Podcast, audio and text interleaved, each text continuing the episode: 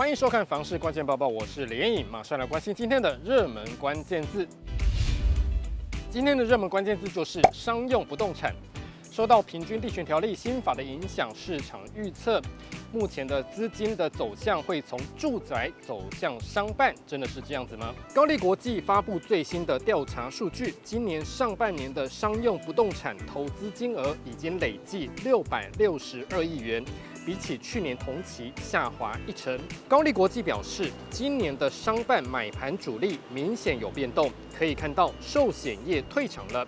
但是建设业、自用买方、高资产族群，还有机构法人纷纷进场，其中光是建设业者购买商用不动产的金额就达到一百五十六亿元，比起去年同期成长了两倍。看得出来，建设业者在政府打炒房政策之下，资金标的的转换情形。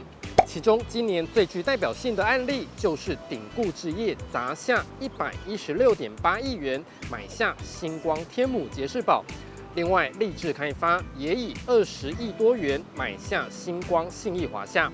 不过，在经济大环境以及房市政策的双重打击，建商买土地的动作明显保守。高力国际表示，建设业一向是土地的最大买家，但是今年上半年建商买地的金额只有两百三十六亿元，比起去年同期大幅衰退六成。过去几年积极买地的制造业者，今年上半年也只出手了四十一亿元。比起去年同期大减七成。展望下半年，第一太平戴维斯认为，住宅买气弱化、营建成本高涨，加上总统大选逼近，这些都是不确定性因素。预期建商买地还是会持续保守，而政府打炒房还是不会松手。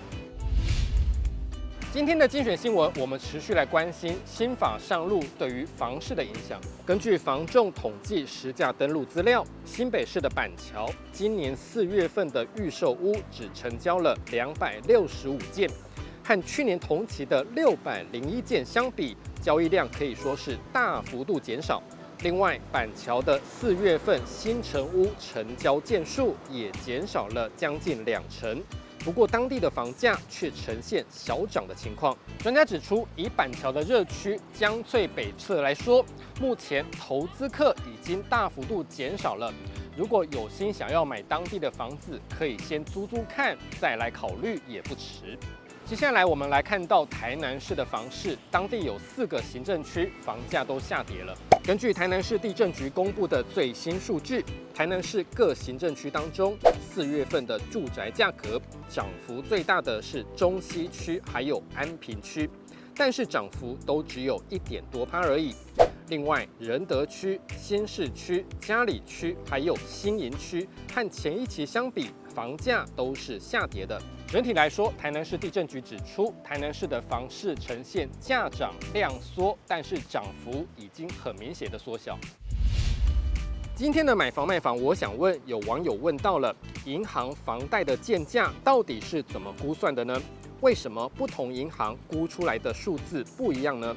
这位网友说，他给同一个住址，卖方开价一千零二十八万，结果 A 银行估了八百二十万元。B 银行估了九百万元，他想知道为什么会差这么多。有网友认为，不同银行估价的标准难免不同。有网友说，通常物件当地的银行评估价格会比较高，如果和银行关系良好，也有助于增加贷款金额。你对于这样的问题还有什么样的看法呢？也欢迎在底下留言一起讨论。如果想知道更多的房市资讯，也欢迎点击底下资讯栏的链接。感谢您的收看，我们再会。